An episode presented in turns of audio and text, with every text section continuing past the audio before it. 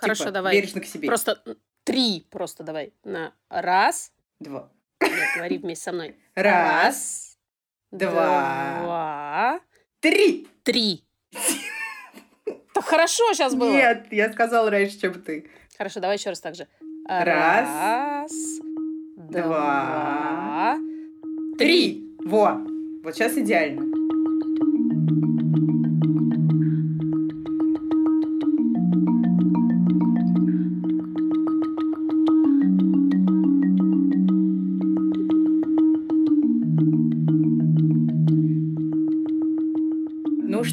Мы э, хлопали в ладоши тут очень много, потому что мы пишем подкаст не в будуаре, а в неожиданных интерьерах собственных домов-квартир. Да, в своем роде в будуаре, но в домашней версии будуара. В домашнем. Коронавирусная реальность внесла свои коррективы в нашу жизнь. Но мы не сдаемся. Да, как и, всегда. И передаем, конечно, большой привет Резонант Артс. э, И очень надеемся, что скоро все закончится, и мы сможем к вам вернуться, как и все остальные прекрасные люди, которые записывают у вас музыку и подкасты. Очень скучаем, очень. Да. Еще сегодня с нами Даша есть, но ее нет. Потому Как что- суслик. Да. Мы научились считать, не, не без труда, но все-таки сосчитали количество эпизодов подкаста «Бережно к себе» и поняли, что это 20 выпуск. Пусть это не юбилей, потому что юбилей — это все, что кратно 25, но это круглое число. Поэтому М. гениальная Маша, столовая Это я. Придумала чула. попури Greatest Hits. Пупури. Э, Лучшие хиты коллектива э, Chemical Sisters, альбом Chemical Sisters. Альбом «Шлюхи на детоксе». «Шлюхи на детоксе». Поэтому сейчас мы просто Да. пройдемся по всем самым наваристым жемчужинкам нашего подкаста. Кто мог такое ожидать? А как только снимут карантин, мы поедем э, в гастрольный тур с нашим золотым уже, если не платиновым к тому времени, альбомом Да. по городам и весям. Так что ждите и рисуйте плакатики «Бережно к себе! We love you!» Ну что, поехали? Поехали!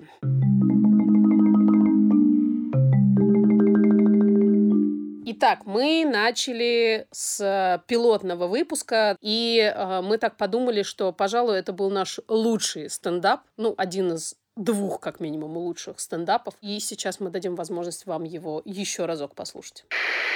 Порезала ты палец, вот прям сейчас так сильно порезала, и тебе, и ты там рыдаешь, у тебя кровь хлещет, и тебе в этот момент, ну как же твой прекрасный малыш? Мне кажется, смотри, какой клевый ножик. Да, да, да, вот, вот. Супер, да. Отлично.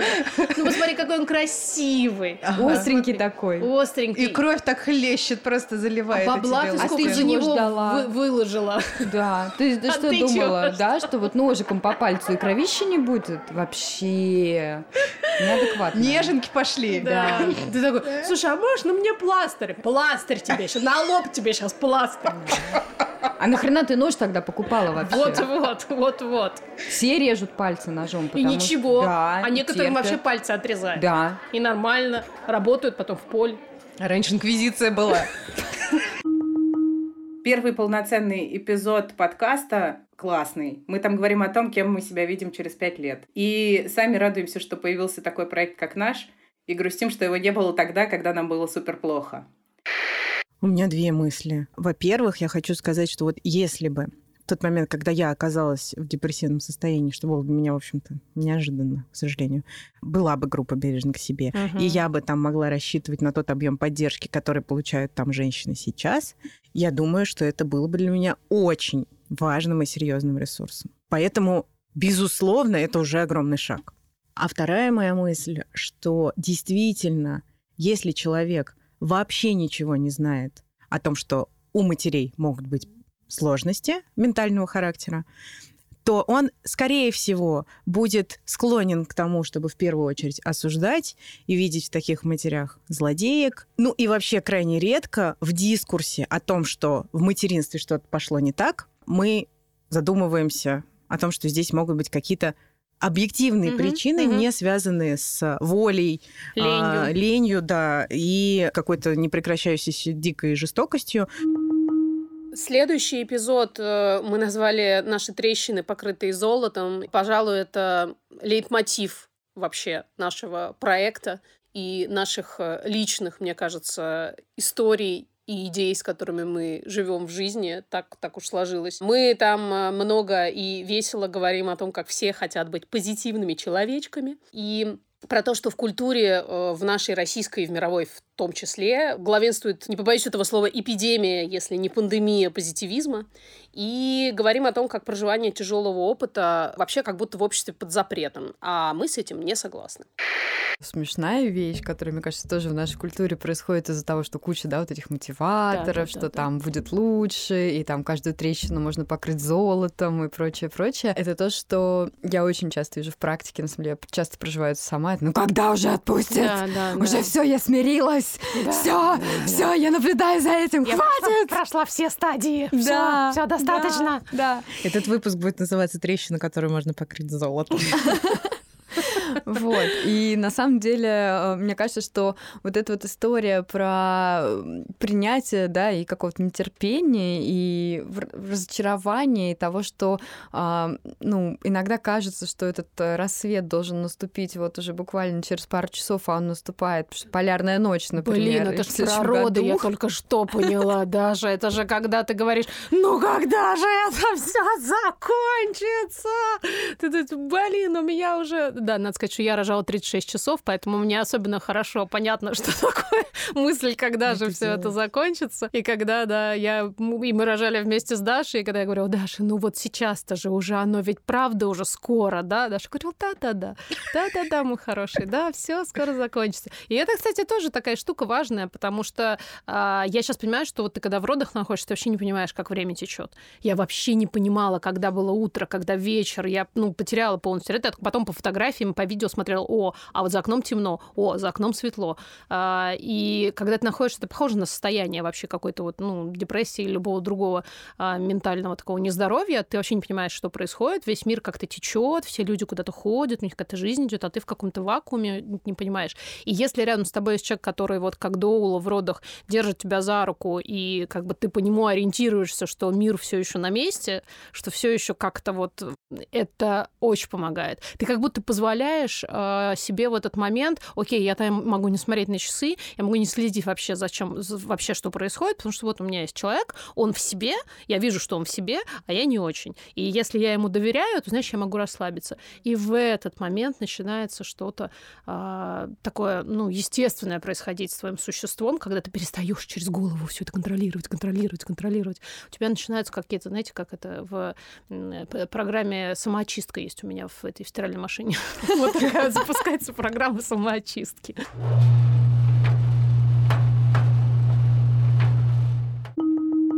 Вообще, каждый наш эпизод как будто бы программный. И вот очень классная фраза, которая была вынесена в заголовок «Так тоже можно» или «Whatever works for you». Мы предполагаем, что можно быть любым человеком, что люди бывают разные, и никакой объективной реальности не существует.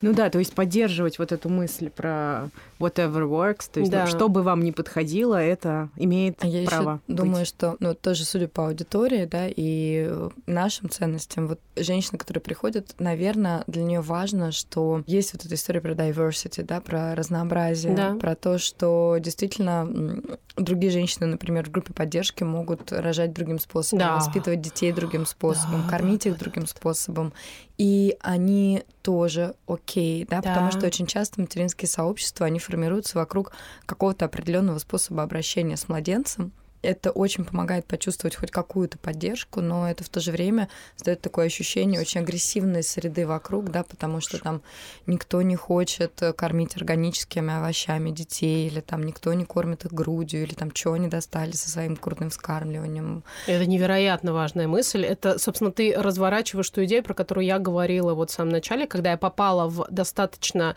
такую жесткую среду относительно взглядов и поняла, что я э, не вписываюсь по многим пунктам. Не по всем, но по многим.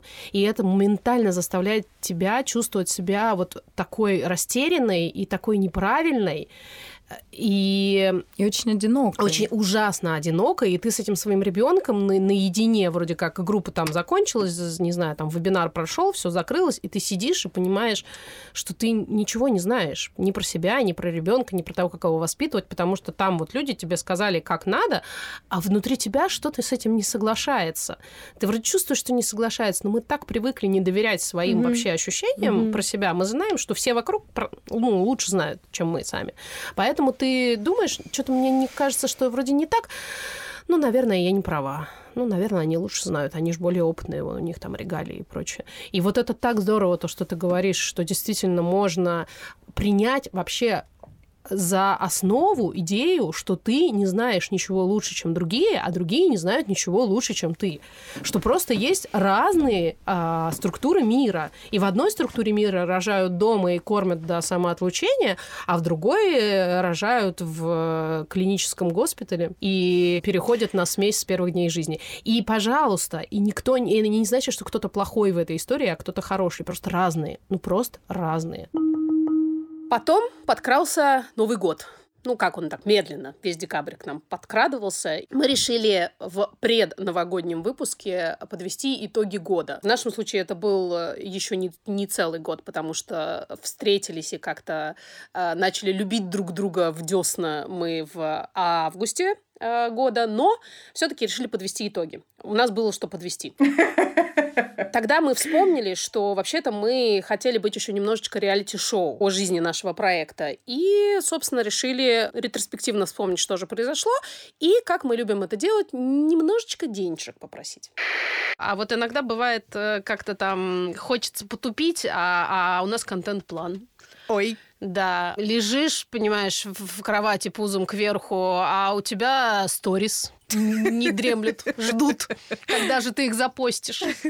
Как это, выражаясь языком э, доктора Хауса, сторис сами себя не запостят. Приходится вставать и идти постить сторис. Это, кстати, для многих людей большое открытие. Да. Что у нас не, не приделан Инстаграм к какому-то там, не знаю, пятой руке, и что, кажется, Да. это время, которое вот реально... Это дикое тратишь. время. Я хочу, я, я каждый раз приношу извинения всем тем, кто а, получает ответ в директе спустя, я не знаю, полторы недели, но это правда огромная работа. То есть вот я как-то села разбирать э, директ и потратила на это там два с половиной часа. Клянусь вам, два с половиной часа я не занималась больше ничем. Это Я- один день. Это ты только написала ответ. Я а потом только разобрала, а потом пришли вопросы. ответы на ответы. И Еще спас- новые. Спасибо тем, кто, кстати, отвечает, хотя бы э, благодарит за то, что мы потратили на это время, потому что большое количество людей, э, ну, как бы не считают, что это труд, и, в общем-то, считают нашей некой обязанностью, чтобы мы им отвечали. Но это, кстати, знаешь, мне нравится, что люди считают это обязанностью, потому что у меня появляется ощущение, что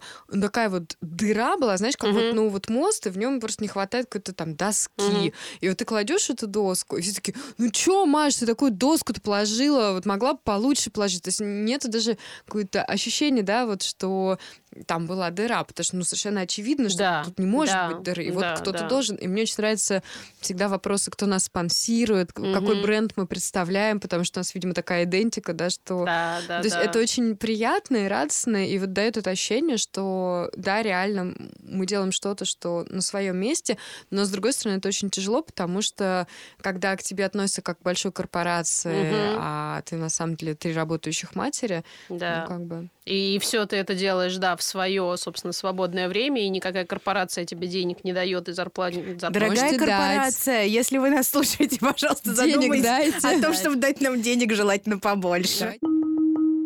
Ну и самый, самый предновогодний эпизод э, у нас был классный, потому что мы там снова прошлись по хейт-спичу и всяким неприятным комментариям, которые нам оставляют, и устроили премию «Михаил года».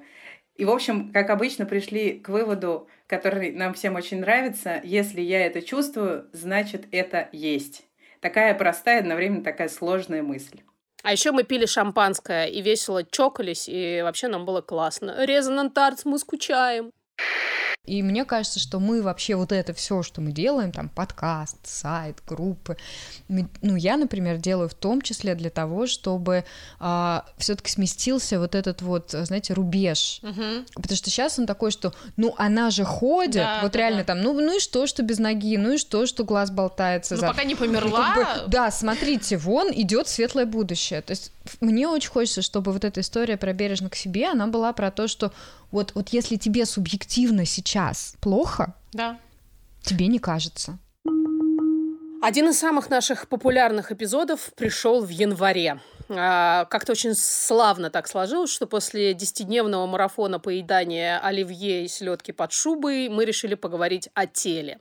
Но не о теле после новогодних праздников, а о теле после родов. И в этом эпизоде мы очень задорно шутим 18+, сразу хочется предупредить.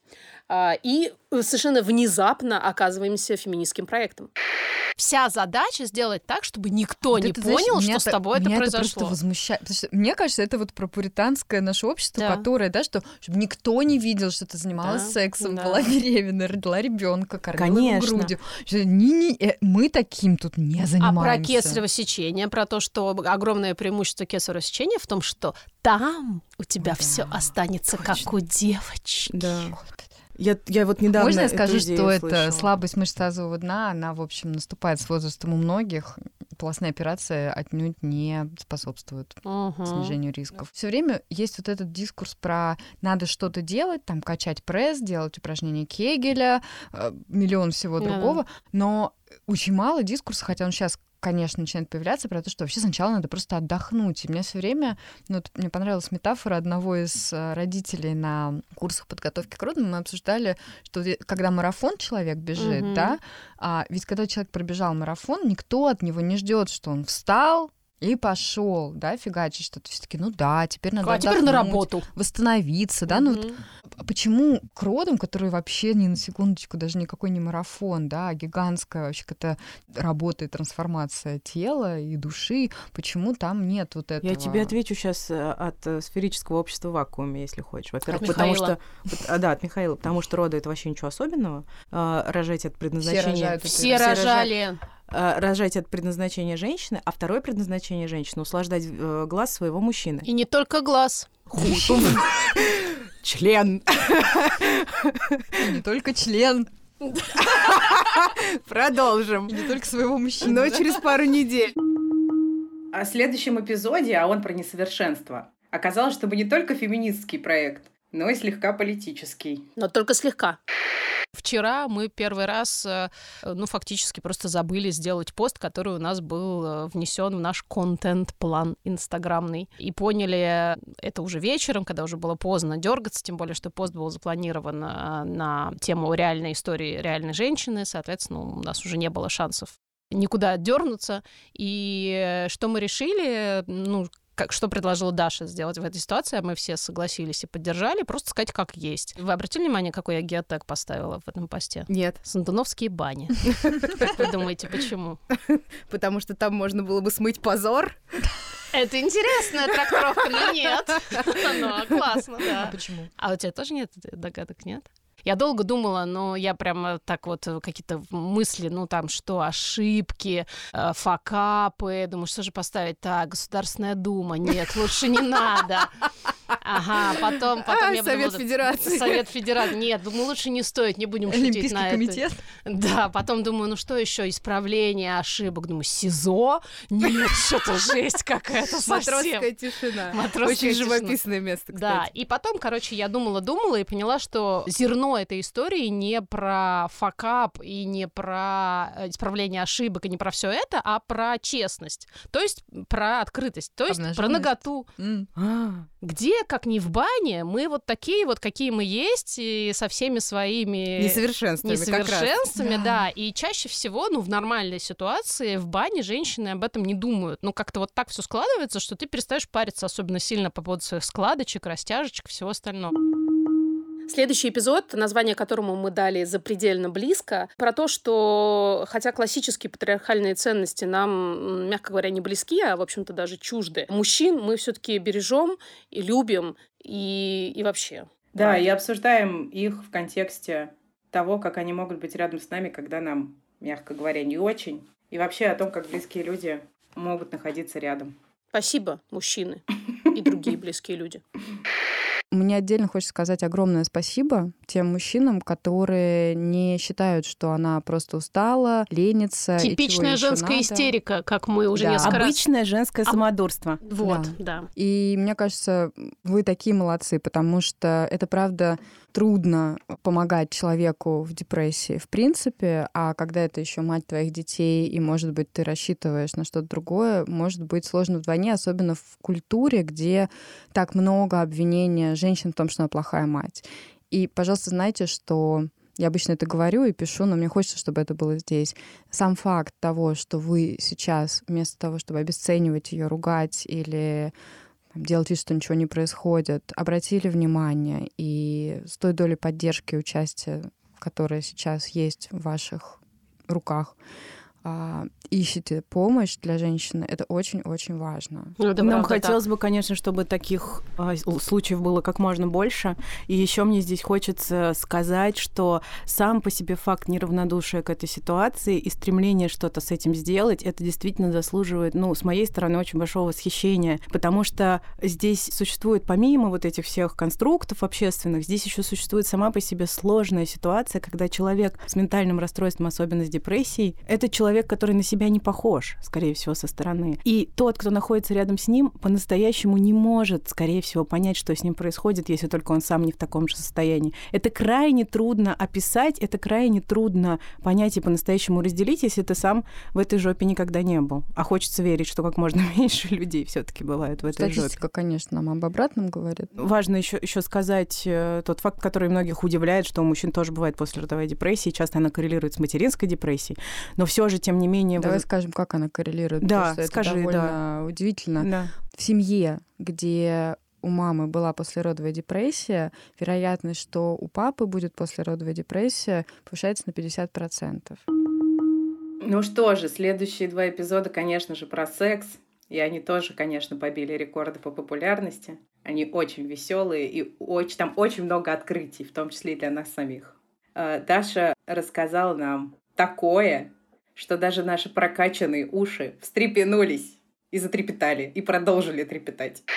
Вообще, э, оргазм во время родов и мастурбация О, во время божечки. родов, во-первых, вызывает прилив окситоцин, то есть стимулирует схватки. Также могут иметь обезболивающий эффект, потому что приливает кровь к органам малого таза, и суть по исследованиям, когда у женщины оргазмы, вот в посторгазмические моменты, а, она сохраняет чувствительность, но менее чувствительна к боли. Ух ты. Да, так что, в общем, ну, среди моих клиенток такой метод иногда применяется. Понятно, что мы все выходим. Никто не стоит и не говорит, левее, правее, побыстрее. Вот. И третий способ... А извини, что-то мне подсказывает, что это происходит на домашних родах. Нет, скорее. нет, да? как раз, э, ну вот те, те случаи, а которые а, я знаю, они тут, были в роддоме. И, и, и тут и нянечка такая, так, дайте-ка полы помоем, ну-ка пододвинься, что это тут у Нет, нас? Даша, а ты врачам говоришь, так, ребят, извините, сейчас А ты знаешь, ну, обычно это происходит в формате, где... Мой домик маленький, идите вон. И они такие, ну, конечно. Надо сказать, что врачи редко прям на родах в течение нон-стоп, да, всего времени. А, это, во-первых. Во-вторых, ну, они заходят в самый, не, не э, могут зайти в самый... Надо бы спросить, ну, конечно. Хорошие врачи, они обычно стучатся, прежде чем зайти в палату. Я знаю, что для многих, для многих, кто слушает наш подкаст, сейчас это будет удивлением, потому что, ну, как бы обычно это происходит не так, да. Но в норме вообще, когда женщина рожает, она рожает, и это ВОЗ рекомендует, да, в каком-то пространстве, где все приватно, и туда не вламывается нянечка или начмет и кто угодно еще. А потом мы не смогли, конечно, остановиться на одном эпизоде и через неделю продолжили э, говорить о том, что никакой нормы нет. И в сексе тоже, а может быть даже в особенности в сексе, нет никакой нормы, вообще не существует. И я буду биться головой об стенку до последней капли крови, доказывая это всем вокруг. Маша, у меня к тебе вопрос. Да. А норма есть? Скажи, пожалуйста. Нет! А если найду? Тогда можешь мне выписать штраф 4000 рублей и 5, если я буду на машине. Ну, а может такое быть, что у женщины нет депрессии, у ее партнера нет депрессии, и у них вообще все в порядке, но и секса у них, допустим, какое-то время тоже нет. Или это прям в нашей культуре считается, что надо лечить? Ну, мне кажется, что в нашей культуре, наша культура на это может смотреть, конечно, с большой долей скепсиса и прищура, но э, вообще существуют разные виды человеческой сексуальности. Мгм. И, И они, и это темперамента. Флюидная э, конструкция, она может изменяться в течение жизни. То есть Но вообще, вообще мы есть- знаем, да, что многие пары, Да. они годами живут без секса, и Но при этом Да. большинство из них э, испытывает по этому поводу тревожность э, и вину, потому что, как в том анекдоте, который я рассказывала в прошлом выпуске, Мгм. все вокруг рассказывают, что ну, три раза в неделю это минимум. Ну, и а как? Ну, а как вообще, ребята? Ну вы что? Да все ж как раз плесенью покроется, общем, зарастет. Хочется сказать, что если всех в паре это устраивает, то это, мне кажется, супер нормальный вариант э, сексуальности. да, Главное, чтобы это всех в паре устраивало. Именно так.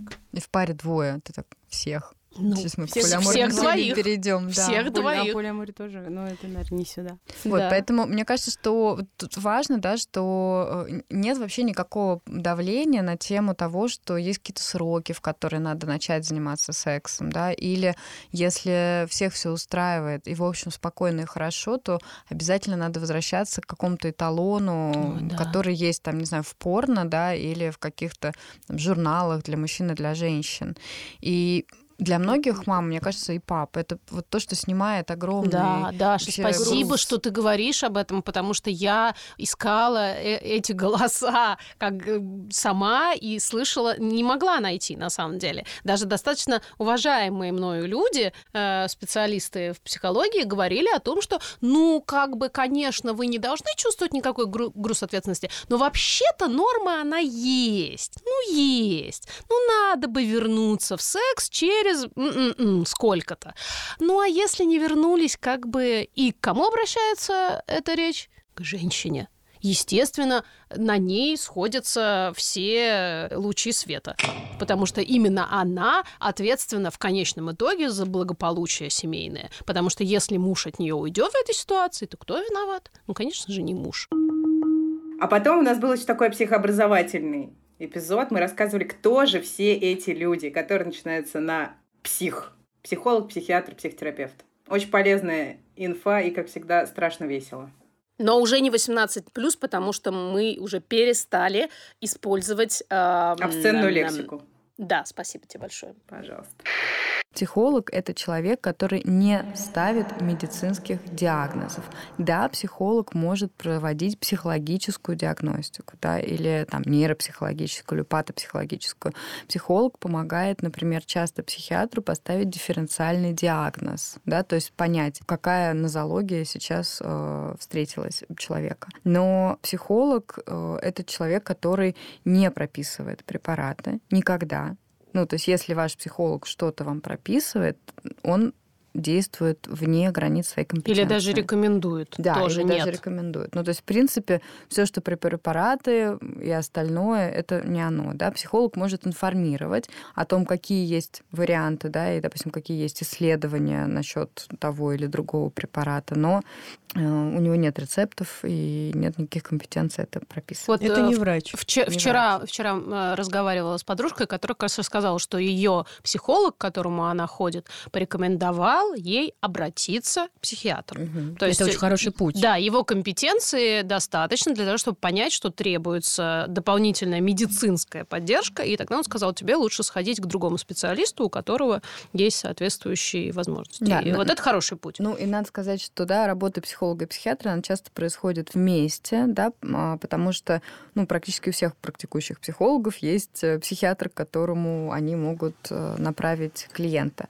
С И- которым он работает в паре, как, ну, в Ну, партнерстве. Да, с которым... Которого может рекомендовать. Да, короче. безусловно, они обмениваются информацией о клиенте только с согласия клиента, да, то есть это не так, что вы пришли к психологу на прием, а потом он дал вам контакты психиатра и там же сказал, ой, это вот к тебе там придет и вот это. вот это». Психованная эгоистка. Да. Ой, Шлюха да я все про вас знаю, Да, боже да. мой. А это вы. То есть, конечно же, не так. В следующем эпизоде мы, как нам казалось, довольно грустно, но, может быть, и нет, оцените.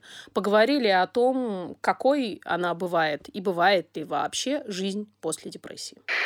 В какой момент, вот в какой момент наступает ощущение, что ты выздоровел? Я, я помню, у меня не момент был, конечно, не минута, секунда, когда я вдруг увидела солнечный свет, а это был процесс. Но я точно знаю, что в моем случае там выздоровление закончилось после того, как я закончила пить таблетки хотя пила их полтора года. Это очень фрустрирует вообще вот эта штука, что нельзя э, сдать анализы какие-нибудь, да. ну угу. вот как у меня, например, с моим большим опытом соматических болезней, сдаешь анализ или там делаешь какой-нибудь ЭКГ или что-нибудь в этом роде, тебе такой говорят, ну вот, милочка моя. Не про все же заболевания понятно, когда они закончатся, да, и непонятно, когда они обострятся, да. Ну, есть такие просто, которые хронические, да. например. А есть такие, которые могут спать, а потом просыпаться. Да, а да. потом снова заснуть, да? То есть вот мне кажется, что депрессия... как раз какая-нибудь аутоиммунная, да. да, да нет, но онкология, что далеко ходить? Да, вот, да. типа, ты в ремиссии, а потом фигак и не в ремиссии. Да. То есть довольно много, на самом деле, соматических заболеваний, да, которые похожи на депрессию, просто почему-то, когда мы говорим, депрессия — это болезнь, да, да. хочется сравнить ее с болезнью какой-то... Краткосрочной. Краткосрочной, такой. ну понятный. или если долгосрочной, то с понятной перспективой, излечимой, да. очень такой вот, ну вот.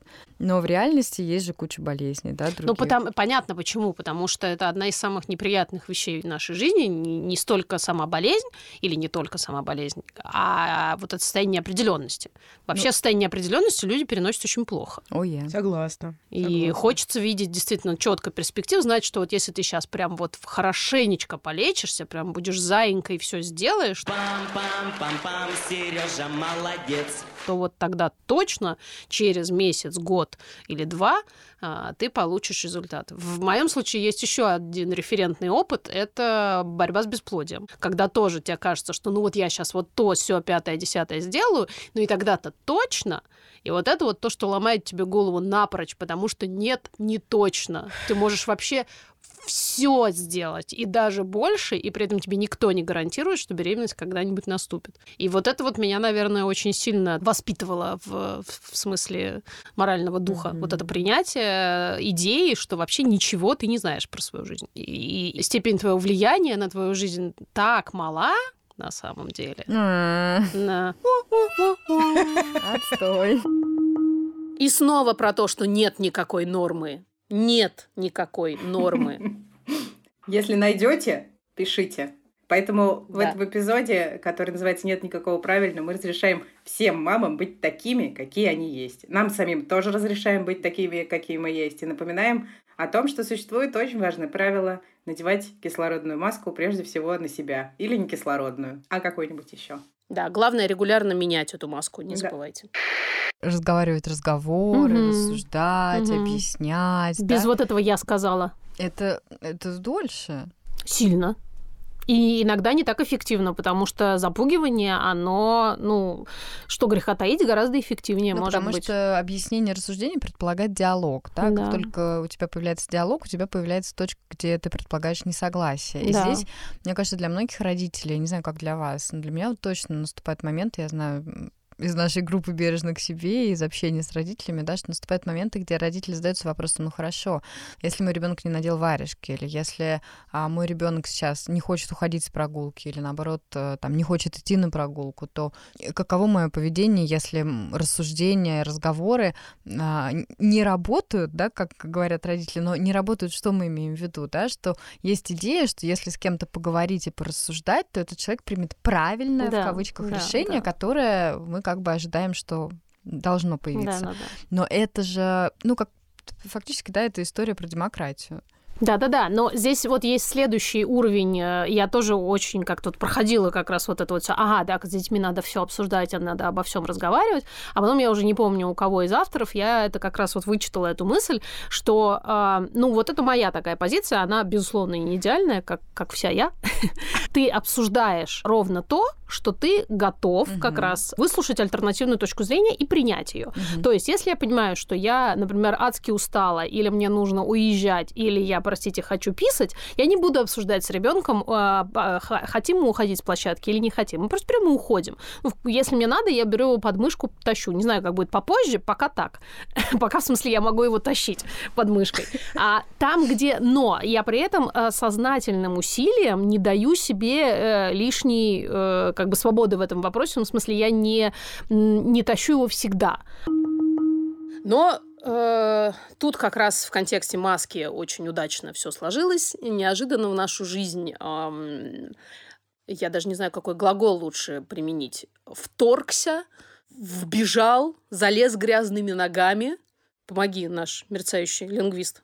Ну, захватил нашу жизнь, оседлал захватил, ее, оседлал, внедрился, и никак его погаными тряпками не, не вы, не вынедришь пока. Не да. Так вот, э, вы уже, наверное, догадались, что речь о COVID-19. И э, о том, как поменялась жизнь в связи э, с этой неясной хренью, которую мы, не забывайте, победим так же, как победили печенегов и половцев. давайте-ка озвучим, дадим, так сказать, То, ради голоса. чего мы, мы собрались сегодня. Голоса этим Посреди стадиям. этой пандемии. Ну, и да? у нас формально это и женщины, и мужчины, но мы будем говорить о женщинах, потому что... Они нам ближе. Да. Они мы, мы они. Я, мы женщины. Подзаголовок. Коронавирус и пять стадий принятия неизбежного. Это, мне кажется, уже начало комикса, да, какого-то? Да. Стадия отрицания. Да это просто грипп. Мне же не 70, для молодых это не опасно. Ой, перестаньте, живем как раньше, и все будет хорошо. Стадия гнев. Ой, прекратите уже эту панику. Все это вражеский заговор, я точно говорю. Достали вы со своей гречкой и туалетной бумагой. Стадия торга. Слушайте, я все понимаю, но давайте не перегибать. Какая самоизоляция? Зачем? Скоро все закончится. Осталось недельку-другую потерпеть. У меня есть санитайзер. Я в порядке и безопасности. Стадия депрессии. Мы все умрем от голода или от рук друг друга. В карантине нет никакого смысла. Мы все равно все заразимся. Зачем мне теперь вообще лечиться? Зачем мне вообще просыпаться по утрам? Все бессмысленно. Стадия принятия. Мир не будет прежним. Это все очень страшно, но мы справимся. Я делаю то, что в моих силах. Сейчас. Всегда. И всегда. Так вот, мы обсудили, а, как могут выглядеть знаменитые пять стадий принятия неизбежного или проживания горя а, в контексте происходящей со всеми нами сейчас херни. Ой, мы ниже не материмся. А херня — это матерное слово? Нет. Тогда херни.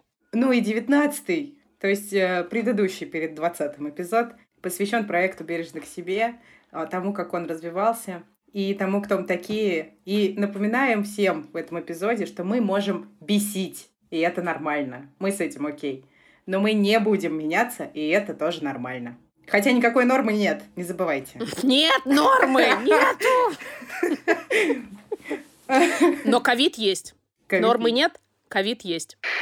Бережно к себе — это просто какая-то маленькая часть реальности, в которой мы описываем происходящее, но это совершенно не про то, что это должно все объяснить или улучшить весь мир или еще что-то в этом духе. Если это улучшает жизнь нас вот троих сейчас, классно. И это, кстати говоря, да, то, о чем мы тоже договаривались, что мы делаем это, пока это делает нашу жизнь лучше, потому что делать свою жизнь хуже ради вот как какого-то мифического добра. Нездоровая. Абстрактного, Канитель. да. Вообще нездоровая. Это был подкаст «Бережно к себе» о ментальном здоровье матерей. Лучшие хиты топ-чартов ваших ушей. Спасибо, что вы с нами. Обнимаем. Маша. Маша обнимает тоже с безопасного расстояния, надев маску сначала на себя и рекомендует вам поставить нам звездочки – написать отзывы, если вы до сих пор этого не сделали, потому что когда, как не сейчас, у вас ведь такая тонна времени свободного освободилась. Почему бы вам не пойти и не написать нам какой-нибудь славный отзыв? Но можно с хейтерством, можно рассказать, что мы вас бесим. Только, пожалуйста, ничего не советуйте. Не забываем, ненасильственное общение. Поэтому да, слушайте, переслушивайте. Давайте жить one day at a time. Как это по-русски сказать? Жить одним Этапом. днем. Да, давайте жить одним днем, чуть-чуть прожили и, и хорошо. Мы вас любим, обнимаем, опять же, с безопасного расстояния, бережно к себе. Бережно к себе. Даша вас тоже обнимает. Даша вас тоже обнимает. А в следующем эпизоде мы снова будем втроем. И, возможно, записывать мы его будем как-то как-то снова вот так классно и хлопать в ладоши. В общем, мы не бросим вас один на один. Никогда, ни за что. С этим ковидом. Все, пока. Пока. Если у вас была послеродовая депрессия, если не было, если вы считаете, что это какой-то бред, или вы сейчас слушаете и плачете, потому что в первый раз в жизни вы услышали, что кто-то испытал то же самое, что происходило с вами. Во-первых, мы вас обнимаем в такой ситуации. Мгм. А во-вторых, все пройдет.